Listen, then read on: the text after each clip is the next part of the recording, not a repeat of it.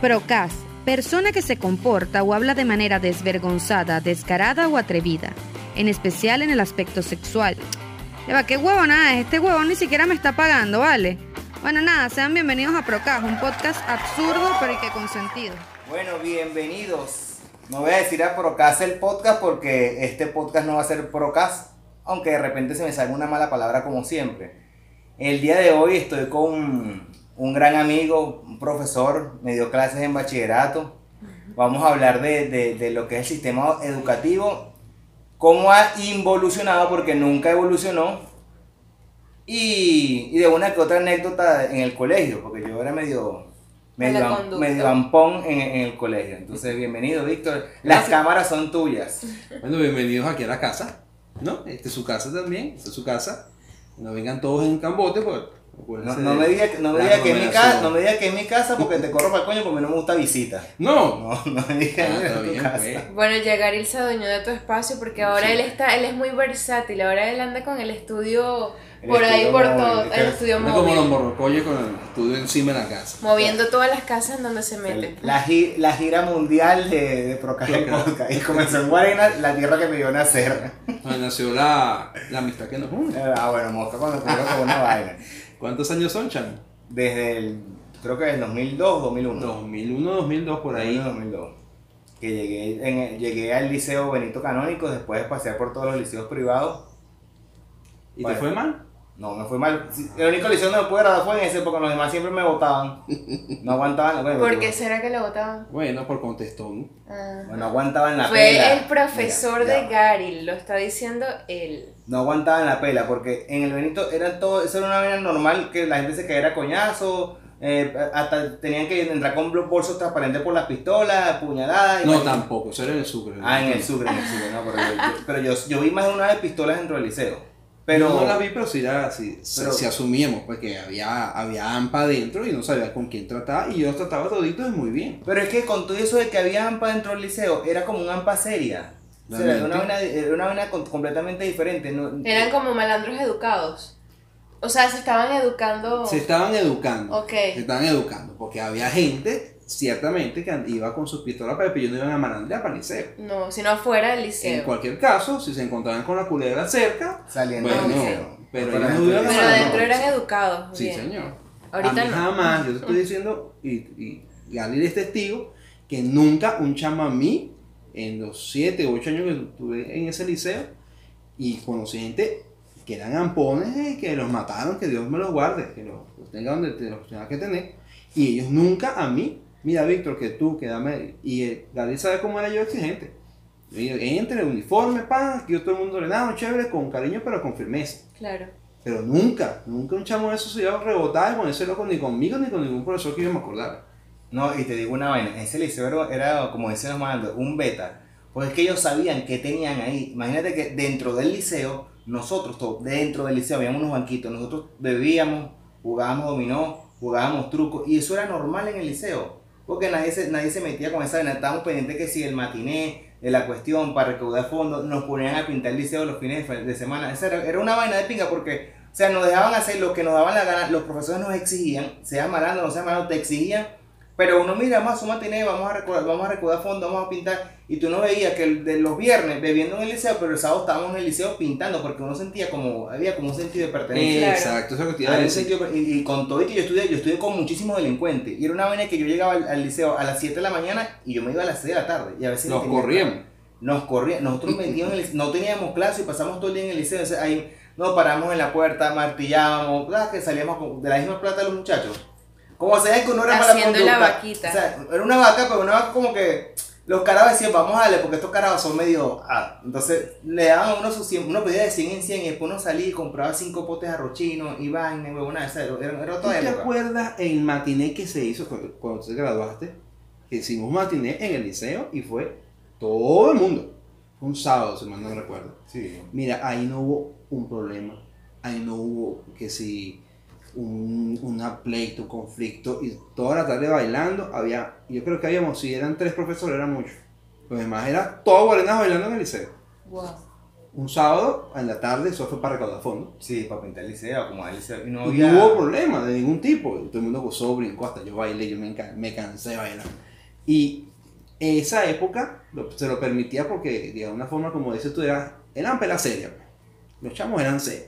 A diferencia de ahorita, ¿cómo, el- cómo, ¿cómo es el cambio o el choque? Tú que eres profesor y que te ha tocado vivirlo en estos momentos. Ha sido un- como una, digamos, estos chamos se formaron en los 90, ¿verdad? 90, eh, son chamos que vienen de un, que saben que van para la escuela, para el, Coño, el liceo. tan viejo tampoco, como que 90, Tú- 2000. sí, pero tú, tú naciste en los 90, pues. Y lo que me refiero es, es que estos chamos tenían como una formación de que sabían para qué iban a estudiar. Digamos, estos chamos se iban a graduar, entonces iban que si para Utah, un Expo, o sea, tocaban esas puertas. El chamo que está saliendo ahorita de los liceos, desgraciadamente, no sabe para qué está estudiando. No tiene como ese horizonte. Entonces van quizás a lo mismo, como a, a pasar el día, ¿no? Pero esa motivación a seguir avanzando, seguir creciendo, como que no se le ve. Claro. Y no digo que no la tengan, pues capaz la tienen dentro de su mundo, pero no la exteriorizan, pues. No hay un enfoque. No, no, no se ve, no se observa. Yo por lo menos no lo veo. Como te comentaba hace ratico, cuando una niña te dice que para pasar la materia, eh, mira, te traigo de Colombia cualquier cosa, no, una, una bolsa de pingüinito. Cuando tú llegas a ese nivel de valoración de tu trabajo, tú dices, ¿qué le está pasando a esta amiga? Bueno, pues una bolsa de pingüinito cuadra, ¿viste? No seas malo, yo no valgo una bolsa de pingüinito, lo lamento. Mi trabajo no lo vale. Pero lo que te digo es eso, porque no se observa ese, esa, ese deseo de ser mejor, de crecer. Ah, y pregunto, este, ¿y por qué no han buscado la manera como de reformar el sistema educativo que a mí me, pare- me ha parecido de que toda la vida ha sido la misma vaina? O sea, toda la- lo que lo cambian son los profesores, pero, ejemplo, coño, se, se- de- su- se supone que cuando tú sales de bachillerato tú deberías ser bilingüe, se supone. Si ves cinco años de inglés, O sea, estás viendo cinco años de inglés. ¿Y por qué no? O sea, porque todo el tiempo lo mismo, el you are. Sí, el verbo sí, to be, de- desde todos que los entras- años. Desde, que- desde que entras hasta que saliste. De séptimo a quinto año. speak- eh, yo, bueno, yo soy profesor de historia, Ajá. ¿no? Yo tengo mi manera de trabajar la historia, tengo mi manera de trabajar las otras materias que tienen que ver con sociales, pero el sistema educativo hace falta reformarse desde cero. Claro. desde semillita, ¿no? Hace cinco años se intentó una reforma que fue más cosmética que otra cosa. O sea, por menos le cambiaron los nombres a las materias, fusionaron unas, pero hasta ahí. Es decir, que no me digas a mí que hubo una reforma real y seria, no. ¿no? Tú te lees el documento de esa reforma y es pura anécdota. Que si los profesores maltrataban a los niños, que si los profesores, que si los maestros. Pero de que haya una reforma que te diga, por ejemplo, que el chamo tiene que salir bilingüe y vamos a hacer esto para que salga bilingüe, no está, no aparece. Una reforma mal llevada, una reforma que no se, no se, realmente no se le ve, cinco años después no se le ve resultados a esa reforma. Y yo estoy de acuerdo contigo.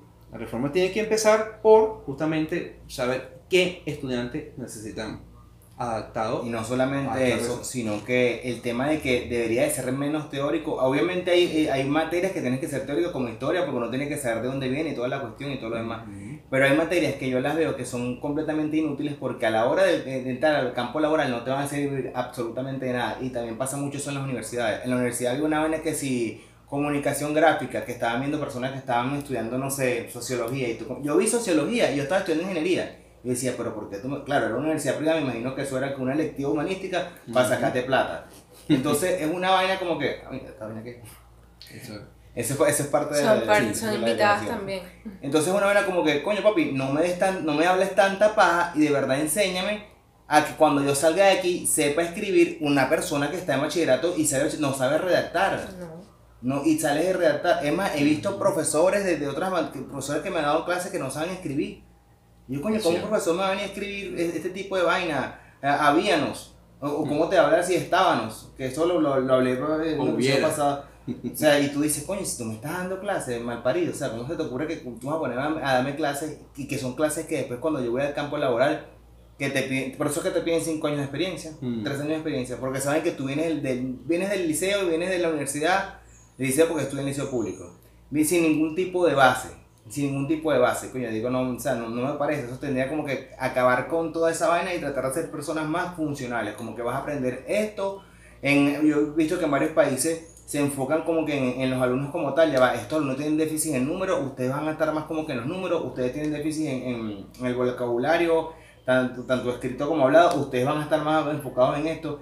Y es otra manera completamente diferente. Hay partes donde hasta es- escogen las materias que van a ver. Yo quiero ver esto, yo quiero ver, yo quiero ver esto. Y son vainas que son, como te digo, son funcionales, no son Sí. teóricas. tienen que ver con lo que el chamo quiere. O mejor dicho, también con lo que el chamo no tanto quiere, porque recuerda que los adolescentes, muchos a los 15 años saben lo que quieren, pero otros no saben ni cómo se llaman. ¿no? Eso es cada, cada, cada cabeza es un mundo y ahí se aplica perfectamente. Pero si nosotros de repente redujéramos los horarios, que el chamo se concentrara en lo que tiene que concentrarse. ¿verdad? Tú dices que el chamo sepa leer bien, escribir bien, eh, y ana- eh, entender lo que lee, usar su pensamiento lógico matemático y eso de ahí sacamos luego lo que él quiere para un futuro estudiar ingeniería entonces vamos a trabajar aquí va a haber clase de cálculo y se inscriben los de cálculo no yo quiero ser periodista ah bueno aquí vamos a trabajar con eh, cultura general métete ahí yo quiero ser militar bueno aquí vamos a tener su, orden, su clase de orden cerrado métete por aquí eso se- se- sería perfecto en una, en una Venezuela institucionalizada, ¿no? En donde el Estado estuviera claro qué es lo que tiene que hacer, tuviera los recursos, dedicar los recursos a lo que tiene que dedicarlo, pero no es el caso, desgraciadamente. Y yo también pienso que, que la parte motivacional en uno, por lo menos yo que yo me gradué hace poco, pues, y, y esa parte de que te motiven a, a hacer cosas, a que pongas a funcionar lo que es la creatividad, que es importante. Ujú. Todo lo que es el área de, de desarrollo personal, eso tampoco está involucrado y eso es parte de nuestro Mira, día a día, si por así lo decimos. tú tocas una parte que para mí es sensible, porque cuando yo comencé, yo comencé en esto porque mío, la orientadora del Benito, ¿no? Ella me dio la oportunidad de dar clase. Yo estaba estudiando la primera carrera, mi primer año en la carrera de, de educación.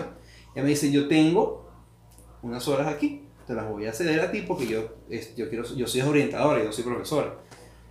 Y ella me da esa oportunidad.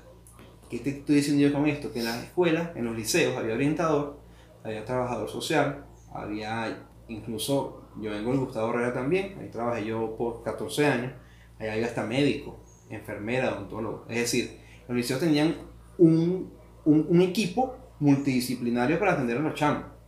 Hoy en día, revisa los liceos de, de Guarenas, Guatire, y si consigues un orientador o un trabajador eh, social, eso es un milagro. La vida está psicopedagoga, que yo nunca supe con qué se Exacto. eso. Pero hay gente que se encarga justamente de chequear, este chamo tiene déficit de atención, este chamo tiene esto, tiene aquello, vamos a... a- a- y, y nos reunían los profesores en los consejos de sección, viene fulano de tal, está, tiene este problema, vamos a resolverlo así, de esta forma, esta estrategia la vamos a utilizar con este chamo, y así. Eso ya no existe. Eso ya no, eso no existe porque no se le han inyectado los recursos de las escuelas para que eso exista.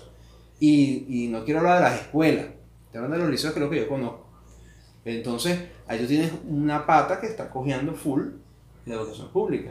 Porque si no tienes especialistas que se encarguen de ese trabajo, ¿quién atiende a ese chamo, por ejemplo, que su mamá se le fue para Perú, vive con la abuela y el chamo se quiere matar porque no, no haya, no tiene salida, entonces habla con uno y uno, uno lo atiende hasta donde puede como adulto, pero los especialistas son los especialistas.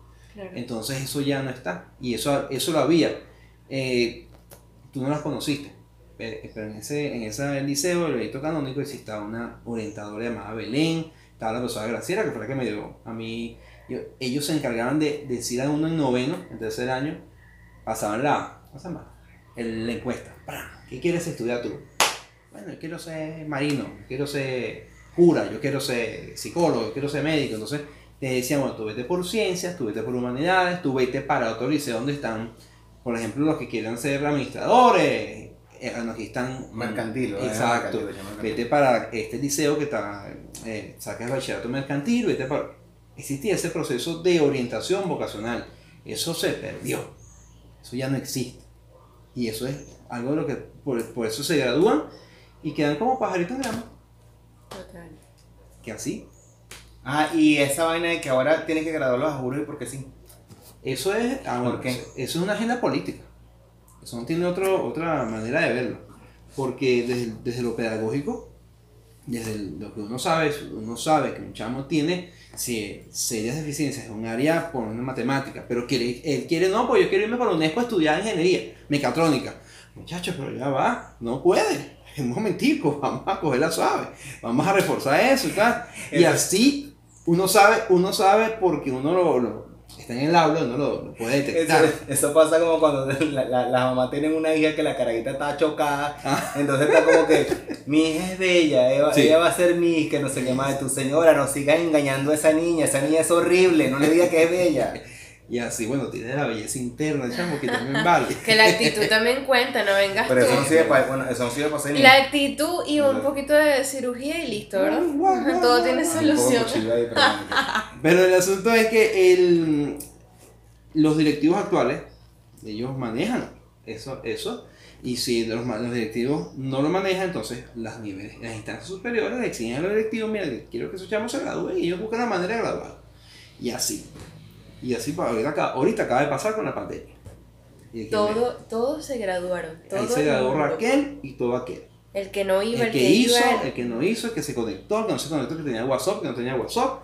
Ah, mira, ven acá, tráeme un, un mapa mental con el COVID-19 y ahí está, 20. Eso pasó. Y, y sigue pasando en las escuelas públicas. ¿Por qué? Justamente porque no hay un, un sistema educativo serio donde las personas, eh, los, los responsables, pues, los directivos, la gente que está en, en las instancias superiores, tomen las decisiones en función real del chamo. Pero, porque se dice, hay que pensar en el estudiante, en el estudiante que, ay, pobrecito, que él no puede, que él no quiere, porque hablan de una famosa pedagogía del amor. Yo no veo el amor de engañar a un niño diciéndole que usted tiene un cartón de bachiller y que usted puede lanzarse al mundo cuando realmente te falta todavía, ¿verdad? Reforzar muchas cosas para que puedas eh, después enfrentar una mecatrónica en la UNESCO, por ejemplo. Eso es lo que te iba a decir, porque hay materias como tal en las universidades que son filtros, que el que llegó se escoñetó y duró 5 Mm. años en, el- en- en la UNESCO, 8 años en la UNESCO, como todavía materias en el, como en el pe- en el primer semestre. ¿Qué se hace en esos casos de los bachilleres eternos, personas que nunca se gradúan? En la UNESCO hay personas de 60 años que están en cuarto semestre y todavía están estudiando ahí. Porque no le dicen ya, papito, ya usted no estudie más, ya, entrégate, ponte a vender eh, moná, ponte a vender abón, lo que sea, pero ya basta, basta. Estás aquí ocupando un cupo, mal parido, tienes 13 años estudiando una carrera, ya tienes 53 años, vete de esta vaina. Porque se- no sé yo, no sé por qué quién le convencieron que todo el mundo tiene que ir a la universidad. Aquí todo el mundo tiene, eh, porque ciertamente la educación es un derecho, eso no se, eso no se discute. Pero lo que sí yo discuto es que si una persona que ella está convencida que quiere ser médico, pero que realmente no tiene las competencias para, porque ahora en el mundo se habla de competencia, menos en Venezuela. Sí. En todo el mundo se habla de la educación basada en competencia, en el aprendizaje colaborativo, en el aprendizaje 2, 3, 4.0. Nosotros todavía estamos hablando de que hay que dar la oportunidad a las personas que nunca la tuvieron supuestamente, ¿verdad? Para que estudien en la universidad, para que se, se, se llama? satisfagan un capricho que tuvieron alguna oportunidad. Y no es de esa manera, una sociedad se forma en base a, a los conchas, a la gente que puede y que tiene las competencias para. Yo soy clarísimo que yo soy una persona que yo no puedo estar en, eh, metido en un avión, volando en un avión, no puedo. Yo, no, yo estoy claro que no puedo hacer eso porque yo, mi, yo me desarrollé en otras áreas de la ciencia. y Yo me dedico a eso, a la historia, a las sociales, a, a eso. Entonces la gente hay que decírselo. Pero entonces alguien convencieron de que no, todo el mundo, todo el mundo puede ir para la universidad y a la, y a la carrera que le dé la gana. De allí viene el pásalos a todos, de ahí viene el dale para adelante, de ahí viene eso. Claro, yo pienso que eso es más cultural. Siempre, eh, por lo menos en la época de mi mamá, vamos a, a ponerlo por allá, este, le decían como que tienes que estudiar para que seas independiente, qué tal, cualquier carrera, tú puedes hacerlo. Y de hecho, yo puedo hablar el ejemplo de mi mamá, de que ella estudió una carrera que no le apasionaba, porque eso es otra cosa, de algo que te apasione. Y si no te apasiona, ¿cómo puedes rendir en algo ¿Y que no? mamá? Eh, administración. ¿Y ella, o sea, ella lo ejerció, de alguna manera sí se ayudó, pero ya como que no era lo mío, pero igual Mm. me gradué y tengo mi título. es eso, tengo esto, tengo esto que me representa, te representa por qué. Exacto, eso es muy... Claro, entra dentro de la subjetividad, pero te representa lo que tú eres y lo que tú haces. Claro. ¿verdad? Hay alguien que dijo que, no sé, nadie es mejor que nadie si no hace más que nadie. No, yo no sé quién dijo eso. Pero tiene un poquito que ver con que si tú... Este país le hace falta abogados. Este país le hace falta son taxistas, dice Rubén Blades. No, no, este país le hace falta gente que sea buena en lo que hace y que lo haga bien y que lo haga tan bien que, que le dé para que su familia crezca y su familia se mantenga bien y para que una sociedad también se vea encaminada en los mejores, de la mejor manera. Bueno, hay países europeos, europeos donde te hacen como un índice de qué necesita el país y ellos becan a las personas para que, ajá, necesitamos médicos, te hacen un programa, un examen obviamente para ver y como que incentivan a que la gente estudie lo que le hace falta al país, le hace falta educadores, bueno, vamos a hacer una jornada para los que ven educadores y salen educadores y salen médicos y salen ingenieros, o sea, ellos tienen como que todo, porque es que no todo el mundo puede ser abogado, que eso es lo que pasa aquí en Venezuela, todo el mundo es abogado. Y Todo el mundo, aquí el cara, tú ves un haitiano con un carrito de, de tío rico, Y es abogado. es abogado, chico, y y sabe sus derechos, ¿sabes? Y, se- y, se- y estudió sus cinco años, o sea, lo que tuvo que estudiar. Todos los cubanos son médicos, todo. Médico y que tratarlo de doctor. doctor, y a veces te escoñetan más de lo que está. Pero bueno, eh, algo así, pues esos son los ejemplos. Yo pienso que, que, que en estos momentos, por lo menos en Venezuela, eso de ref- reformar lo que es la educación está un poco complicado, pero deberían de existir algunos métodos donde a los, a los jóvenes los incentiven como que a buscar lo que les apasiona de verdad. Porque, o sea, tienen que existir programas donde incluyan lo que es la motivación y la creatividad para impulsar a los jóvenes, porque de verdad que eso no existe. Entonces ellos se van como que por lo básico, ¿no? Sí. Porque esto está así, es fácil y yo lo hago porque vamos a vender esto y bueno, tengo dinero, eso también. Yo, yo que no soy, yo soy un- un boomer, ¿no? Yo soy yo. Un viejito, pues. No, no tan viejo, porque tú me diste clase a mí de chamo. Bueno, pero yo no soy millennial. Yo he visto también que en los millennials la ley del mínimo, del mínimo esfuerzo es como que su, su credo. Es lo mínimo que puede hacer para obtener el máximo logro. Y eso también es una de las cosas que en educación nos está matando. ¿verdad? Porque si yo le exijo a un chamo que piense, el chamo no solamente se va a rebelar contra mí, sino que sencillamente me va a dar la espalda porque al fin del día le van a poner el 10. Claro. Eh, y eso me ha pasado. Yo me he topado con chamos que sencillamente no, no, es que, porque yo hace esto. Pero ese es ahorita, los centennials, los de ahorita. Ajá. Esos son los exacto. centennials, los millennials no, eh, millennials. Cool. Todavía Aclárame eso, a, nosotros, eso. a nosotros nos tocó en un momento determinado tener que ir a una biblioteca. De hecho, cuando, muchas veces fuimos a la biblioteca, yo, en cuarto, yo recuerdo en cuarto año tener que ir a la Biblioteca Nacional. Apareció el internet poco a poco, pero ya cuando, ya cuando agarramos internet ya, ya, ya yo estaba casi que saliendo Claro. del, del, del liceo y no, no, no salido aquí como que la verdad la gente se mete y, pal, revisa la computadora, copió, pegó y listo. Nosotros nos tocó ir, me tocó ir hasta Fumbicis caminando para hacer un trabajo que se aquí encaramado por Ujú. para hacer un trabajo sobre, sobre los sismos de esa maniquera y que me explicaran. Ahora no, ahora se mete en la computadora y ya. Exacto. Y es, es que tienen una, una herramienta hermosa. Porque si tú te, te pones a ver lo que tú hacías en Fumbisi y tú realmente lo haces ahorita en la página de Fumbisi y le metes el coco al asunto, puedes hacer mucho más de lo que hiciste caminando para allá. Pero el tema es que no, esa, esa parte en, en que, en que el chamo entienda que esa información que tiene ahí le puede servir para muchísimas cosas, pues como que no, la, no hay ese clic aún. Siento que todavía no hay ese clic. Porque, conchale, si yo, y esa pregunta siempre la hacen por ahí, que si tú tuvieras ahorita 20 años, con lo que sabes ahorita, óyeme, no, haría desastre. Muchacho. Eh, te- en lo educativo, pues. Muchacho. Porque todo lo que tenemos a, a nuestro alrededor, ¿verdad? Yo cuando tenía 20 años yo me ponía a pensar cómo yo le voy a decir un diablito de esto, como el tema de la frontera. Arjona sacó una canción sobre la frontera. Ah, bueno, vamos a analizar la canción de Arjona. Estamos hablando del año de Cataplum, ¿no? Esa es una pregunta, ¿a qué edad empezaste a dar clases? ¡Ay! en 1900 no es problema de nadie. No, yo empecé a estudiar a dar clase en el 96. ¿Qué, pero qué Dieciocho. ¿Qué tenía? edad? De, de 18. Ah, eso es lo que te decía. Ajá. 18 Háblame de algo. ¿Tuviste, tuviste, tuviste clases en colegios públicos.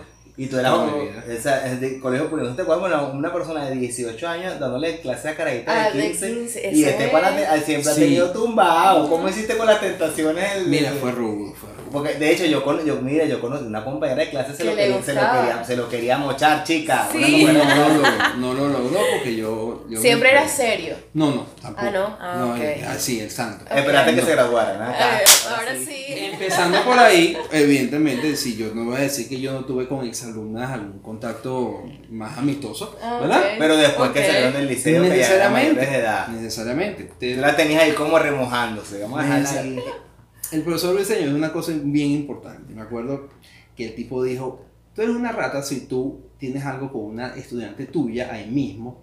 ¿Por qué? Porque eso no es cacería, eso es... Está en la pecera, está cazando en pecera, Está no cazando en pecera, no seas rata. Ve, Yo te puedo decir que en esa época eh, hasta me tildaron en el momento de gay. ¿Por qué? Porque yo tenía que mantener una distancia Claro. necesariamente. Y Gabriel es testigo que a mí me- hasta políticamente me persiguieron. ¿Cierto o falso? Eso fue, eso fue- eso fue horrible. Eso o sea, fue horrible. O sea, yo, si yo, imagínate si yo me metía en un lío de esas características, ¿no? Aparte Bueno, pero de- es que la pana, sí, la, la pana estaba buena. al menos tú la tuviste que haber pelucado después. Yo no me sé. pues, No, la la, pana- verdad es que yo después me cuentas de fuera de cámara quién fue. Bueno, porque- mira que hasta de nombre Mira, se esa se llama. No, porque yo creo que ya ve esto. Ok, hola.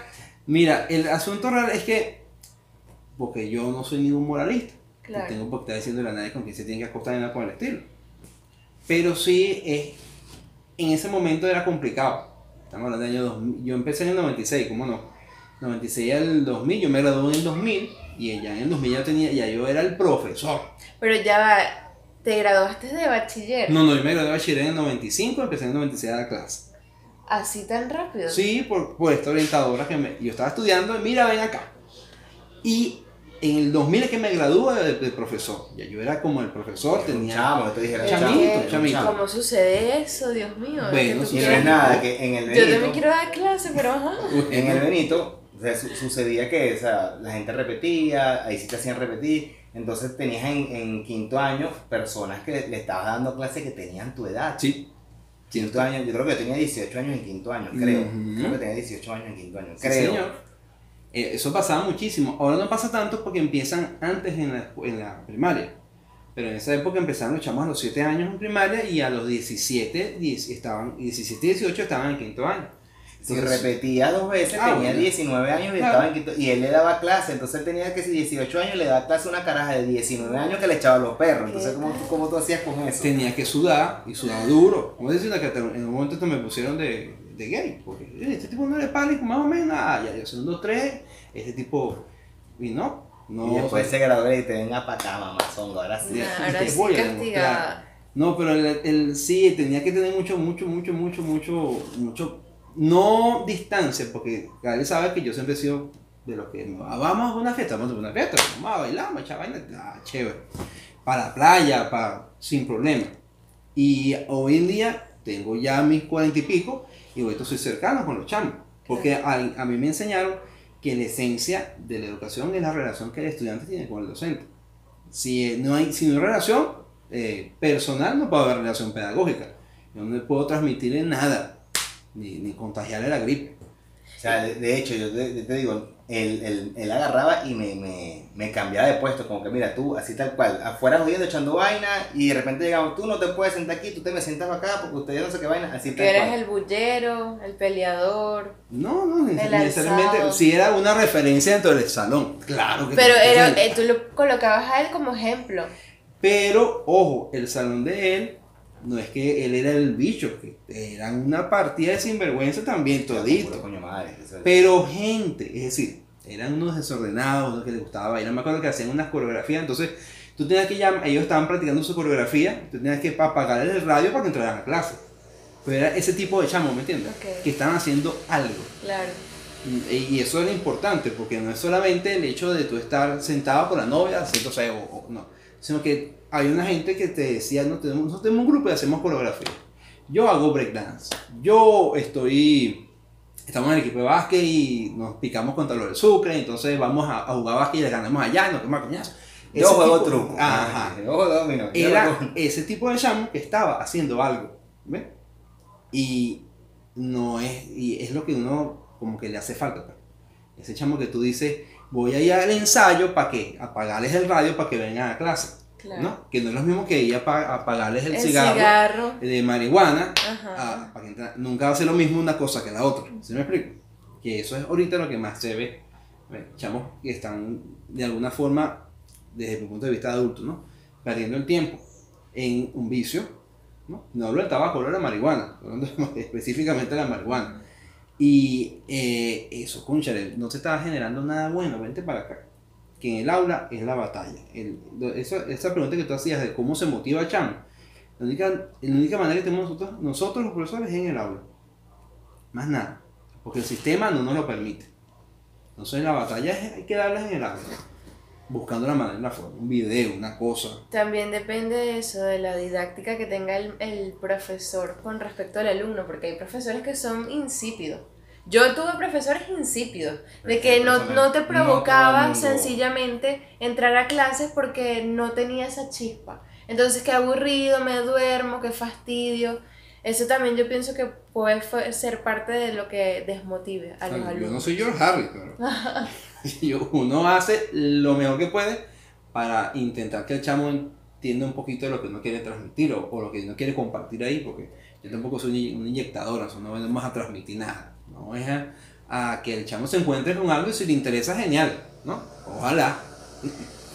Ojalá. Hay una, hay una cosa que a mí me apasiona que es la historia. Yo estoy en este lío por la historia. No por más nada, siempre me gustó de chiquito la historia y me pregunté un momento de mi vida cómo yo puedo ganar la vida con la historia, escribiendo libros. No. Ah, dando clases. Ah, mira, pum, pa, pa. terminé el pedagógico estudiando historia. Y fino, o sea, no me arrepiento. Y no es mejor, o sea, y que has dado clase a nivel universitario. Un par de años, sí, en el Utah, en el Antonio José de Sucre, eh, también experiencias muy, muy buenas. Muy buenas. A mí me tocó dar teoría económica, eso se da en administración, los primeros semestres, a un economista. Yo dándole a la, y la chama no terminó la carrera, se hizo cuatro años de economía y después, problema. Y ella, después que yo, eh, de en la segunda clase, ella me llama, mira, Víctor, ven acá. Tú me vas a dar clase a mí. Y eso me retó, porque tuve que entonces puñalearme con la economía para, para hablar con la tipa a su nivel, pues. Y cosas así. Personas de 60 y pico de años estudiando en la, en la universidad de noche. Y uno, ¿qué le puede decir un muchachito de 30 años a una persona de 60 años sobre una- un tema X de- en la universidad? ¿Qué vas a saber tú de la vida? Y eso te reta, te reta muchísimo. Y, eso, eh, la experiencia universitaria tiene esa particularidad. No es que tú seas profesor universitario, eso no te da ni te pone ni te quita nada. Es que ya tú da- darle clase a adultos te reta profundamente como profesor. ¿Cómo te sientes más cómodo dando clases en, en los liceos o en la universidad? Ahorita, después de 25 años, te puedo decir que no cambio los niñitos de primero año, primero, segundo año por nada. Porque es otra cosa. Ya yo pasé como, después de 25 años, he pasado por universidad, pa, pa, pa, pa, pa, pa, pa. Ahora yo soy feliz en un aula con unos camisas azules. Bien, eso es vocación. Porque es esa esperanza que uno está viendo. Pues vamos a buscar la manera de ver qué hacemos con estos chamitos. ¿no? Y te enseñan cantidad. Cantidad, te imaginas. Claro, para que, uno le, para que le guste. Hay gente que sale corriendo. ¿Has tenido alguna experiencia con uno de ellos que tú dices, wow, me marcó esta experiencia con este alumno? Mira, en, en camisa azul, con los niñitos, con los niñitos, la experiencia es, o sea, no es, no es digamos ninguna en particular, sino es como ellos, aún estando a los 11, 12 años, que un centennial, a los 11, Sí. 12 años, sabe, tiene información, tiene cosas, y tú le hablas, por ejemplo, de las relaciones de pareja, los novios, y todavía se siente como que, ay, como que... Como entonces que hay, pues tú dices, chamo, todavía inocencia Ujú. Todavía hay inocencia. Y es bonito, pues. Depende de, dónde- depende de qué niños, de qué colegio, porque, o sea, de, de- de qué- porque si vamos a público y a esa edad ya No, pero no. andan dando show las caritas de Es 11. verdad. Es verdad, eso no te lo voy a negar. Pero igual dentro de todo todavía hay gente que guarda dentro de sí inocencia que es que es rescatable, que es valorable, que, concha, le vamos a mantener, no mantenerlo inocente, sino que, que se eduque, que, que busque la manera de educarse esa misma persona y que mantenga lo, lo, lo más bonito que pueda mantener de sí. Entonces, porque si los de cuarto y quinto año, los grandotes, es, es echarle vaina, es el, el, poder ahora como estamos hablando nosotros aquí. Pero con esos niños, tú tienes que constantemente estarte reinventando, ¿ves? Porque esa inocencia hay que protegerla.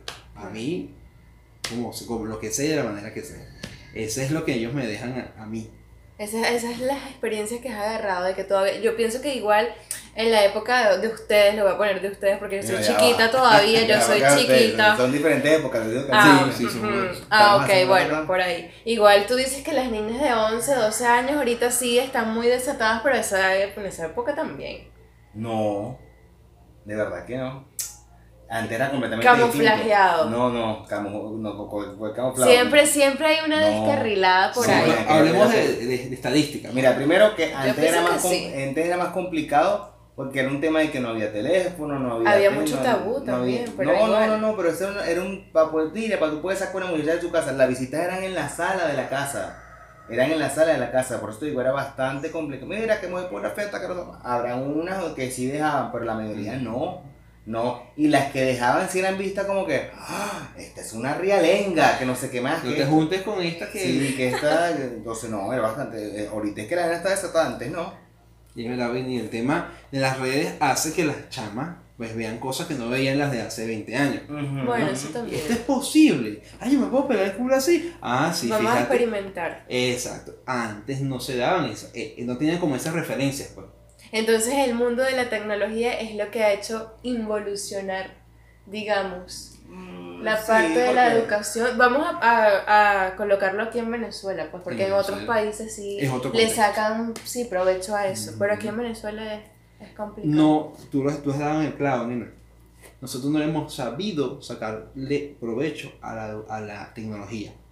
Nosotros, nosotros. Tenemos la tecnología porque, ajá, tenemos la- el internet más lento del mundo, pero lo tenemos. Tenemos teléfonos, eh, puro teléfono chino, todo el mundo enchinado aquí, pero lo tenemos. Y eso tendría que sacársele punta, y nosotros no lo hemos sabido hacer. Nosotros no, tenemos- no hemos tenido la, la, la, la viveza criolla, no la hemos aplicado bien. Bueno, hay unas que la han aplicado que sí para vender nudes. Ah, bueno.